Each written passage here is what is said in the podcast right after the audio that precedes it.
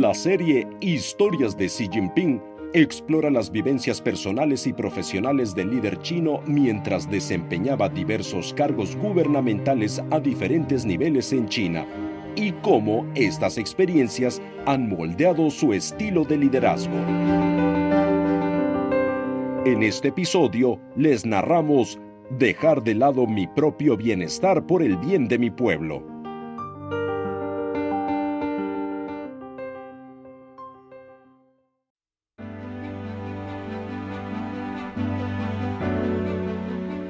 En su visita de Estado a Italia en marzo de 2019, el presidente de la Cámara de Diputados italiana, Roberto Fico, le preguntó a Xi Jinping cómo se sintió al ser elegido presidente de China. Xi Jinping respondió, Gobernar un país tan grande es, sin duda, una enorme responsabilidad y una ardua tarea. Por el bien de mi pueblo dejaré a un lado mi propio bienestar y estoy dispuesto a ser desinteresado y comprometerme con el desarrollo de China.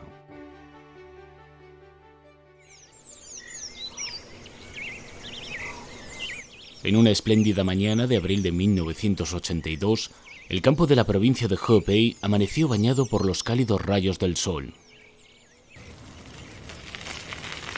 Un joven de porte alto y sencillo recorría en bicicleta un camino polvoriento y lleno de baches, dejando tras de sí una estela de polvo suspendida en el aire.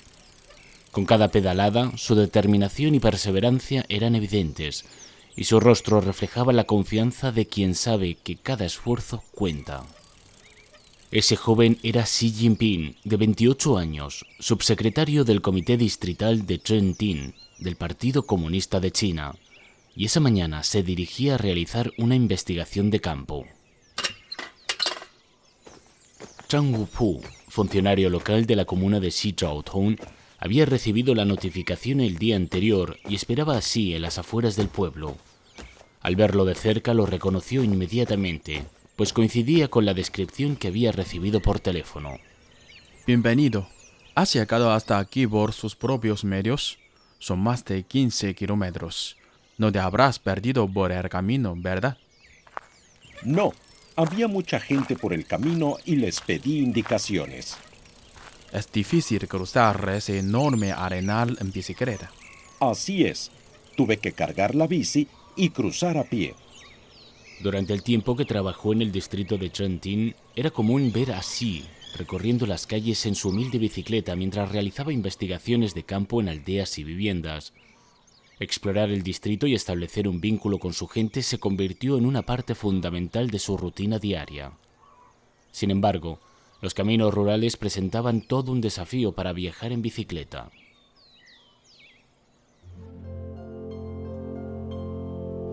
El ancho río Hutuo atraviesa la comarca, pero su cauce se mantiene seco todo el año, cubierto de una gruesa capa de arena y polvo. Sin puente, la gente tenía que atravesar el lecho del río, pero las ruedas de las bicicletas se quedaban atascadas en el polvo y la arena.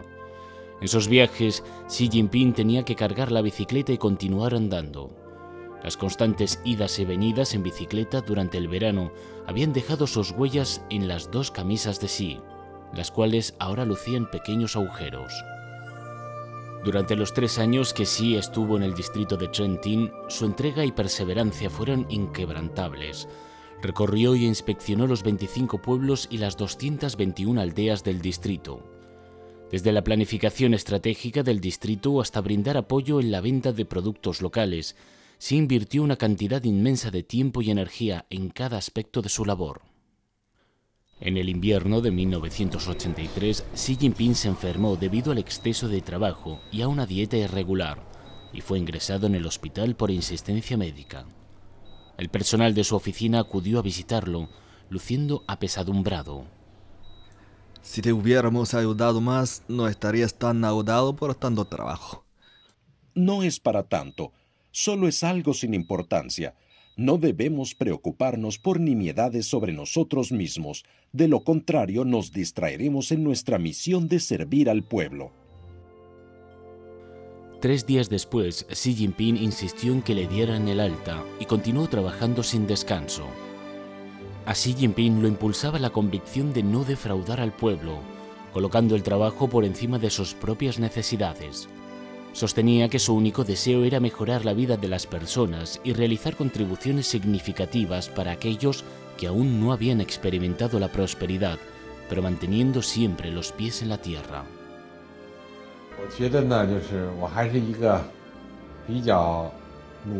Me considero una persona relativamente trabajadora, que se esfuerza por alcanzar un objetivo y sigue trabajando para conseguirlo.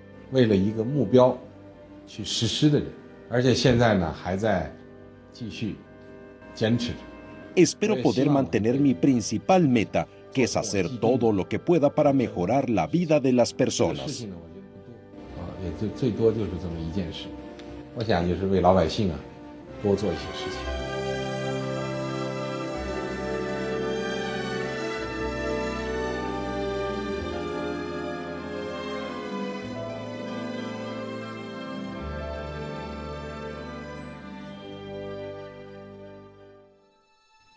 Desde sus tareas a nivel local hasta las responsabilidades en el gobierno central, Xi Jinping realizó numerosos recorridos para llevar a cabo investigaciones y trabajo de campo.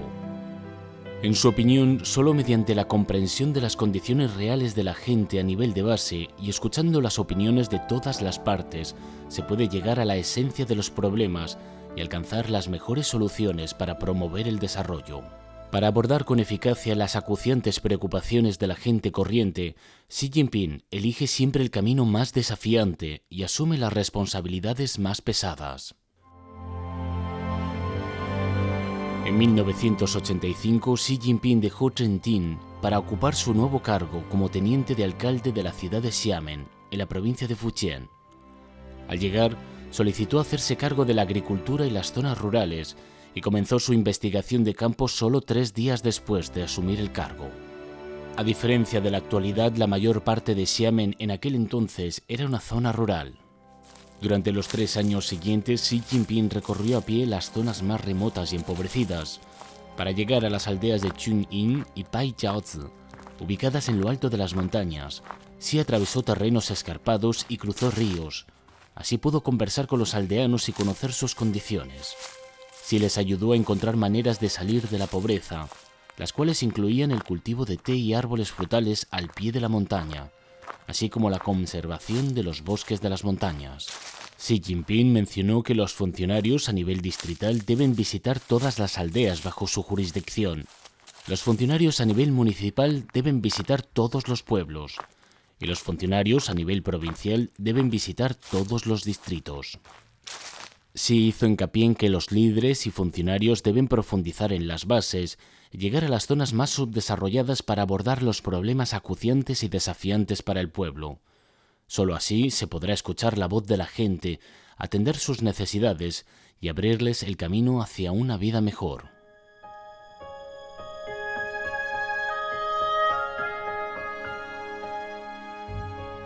Garantizar una vida mejor para el pueblo ha sido siempre el objetivo de Xi Jinping. Incluso después de asumir el cargo en la económicamente desarrollada provincia de Zhejiang, Xi continuó avanzando con determinación sin disminuir su ritmo. En noviembre de 2002, Xi Jinping asumió su cargo como secretario del Comité Provincial de Zhejiang del Partido Comunista de China y gobernador interino de la provincia. A pesar de la pesada carga de trabajo, se las arreglaba para dedicar más de un tercio de su tiempo cada año para mantenerse al día con las comunidades de base y los departamentos gubernamentales. En esas ocasiones sí insistía en viajar ligero y directo a los lugares con los problemas más complejos. Se adentraba en la esencia del asunto y se comunicaba directamente con los funcionarios de base y los residentes locales, esforzándose siempre por escuchar la verdad, comprender la realidad, tomar medidas eficaces y lograr resultados prácticos. En casi todos sus viajes sí trabajaba con agendas apretadas, pero aún así intentaba visitar más lugares y reunirse con más gente. Frecuentemente, su itinerario se veía enriquecido por sus notas manuscritas, las cuales añadían paradas adicionales a sus viajes. El 15 de febrero de 2003 coincidió con una importante festividad china conocida como el Festival de los Faroles. Ese día, Xi, junto con un equipo de trabajo, inspeccionó varias empresas manufactureras en distintas ciudades de la provincia de Zhejiang. Entró en los talleres, preguntó por la producción, observó el ambiente de trabajo e incluso celebró un seminario nocturno para buscar soluciones a los problemas. Fue otro día ajetreado, como de costumbre. Mientras las familias se reunían alrededor de la mesa para cenar, sí y su equipo aún estaban en camino. El resplandor de los faroles se desvanecía en la distancia, mientras los funcionarios dentro de la furgoneta continuaban sumidos en sus preocupaciones y conversaciones laborales. Tras aquella visita, las empresas locales sí llegó a la conclusión de que la provincia de Zhejiang tenía importantes ventajas competitivas en los sectores textil, de la confección y de la maquinaria, entre otros, y que acelerar el desarrollo de la electrónica, la farmacia y la protección del medio ambiente podía conducir a avances en la industria química pesada. Entonces propuso un nuevo objetivo de desarrollo para la provincia, que consistía en establecer en cinco años una base manufacturera altamente internacionalizada y avanzada, liderada y apoyada por industrias de alta tecnología, industrias de alto valor añadido con características locales. Para sí, las investigaciones e indagaciones no deben dejar espacio a un trabajo superficial, deben ser un planteamiento serio para afrontar directamente las contradicciones y los retos, buscando la clave y ofreciendo recetas para resolver los problemas. Para dedicar más tiempo a la investigación a nivel de base, sí solía trabajar más de 12 horas al día, a veces más de 16, y casi nunca descansaba los fines de semana o los días feriados. Su despacho solía mantener la luz encendida hasta altas horas de la noche. En 2003, Xi Jinping realizó unos 50 viajes de investigación a diversas instituciones, Asistió a más de 164 conferencias y sostuvo más de 222 entrevistas. Sus colaboradores comentaron en una ocasión el reto que suponía incluir tantos asuntos en la agenda de un año. Con el paso del tiempo, Xi Jinping viajó a casi todos los rincones de la provincia de Zhejiang, adquiriendo un conocimiento de primera mano sobre la provincia y profundizando sus relaciones con la población local. El 24 de marzo de 2007 sí comenzó su nuevo trabajo como secretario del Comité Municipal de Shanghai del Partido Comunista de China. En los siete meses y cuatro días que trabajó allí recorrió los 19 distritos y condados de Shanghai, donde habló con personas de las oficinas gubernamentales y las empresas privadas, de los mercados y los campos, de las comunidades urbanas y las aldeas rurales. Muchos funcionarios se sintieron muy inspirados por él como modelo a seguir. Zhu Jihua, quien formó parte del equipo de Xi en la oficina general del Comité Municipal de Shanghai del Partido Comunista de China, recuerda cuánto le impresionaba la dedicación al trabajo de Xi Jinping. Es riguroso y serio en sus planteamientos y siempre pone el listón muy alto. Hace que la gente se sienta inspirada y animada. Sus acciones hablan más que las palabras, dejan una profunda impresión y motivan a la gente a aprender de él. Xi Jinping dijo una vez, como líder de China, servir a los 1.400 millones de ciudadanos chinos y trabajar con ellos por una vida mejor es un gran reto y una gran responsabilidad. Dejaré a un lado mi propio bienestar y estaré a la altura de las expectativas del pueblo. Desde llevar a cabo investigaciones rurales en bicicleta hasta formular la estrategia nacional en el gobierno central, se ha dejado patente su inquebrantable compromiso de servir a su país y a su pueblo.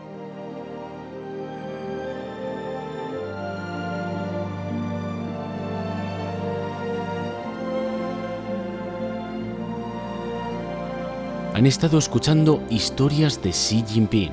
En el sexto episodio exploraremos cómo Xi Jinping ha sido capaz de aunar fuerzas para que China alcance una mayor autosuficiencia en materia de ciencia y tecnología.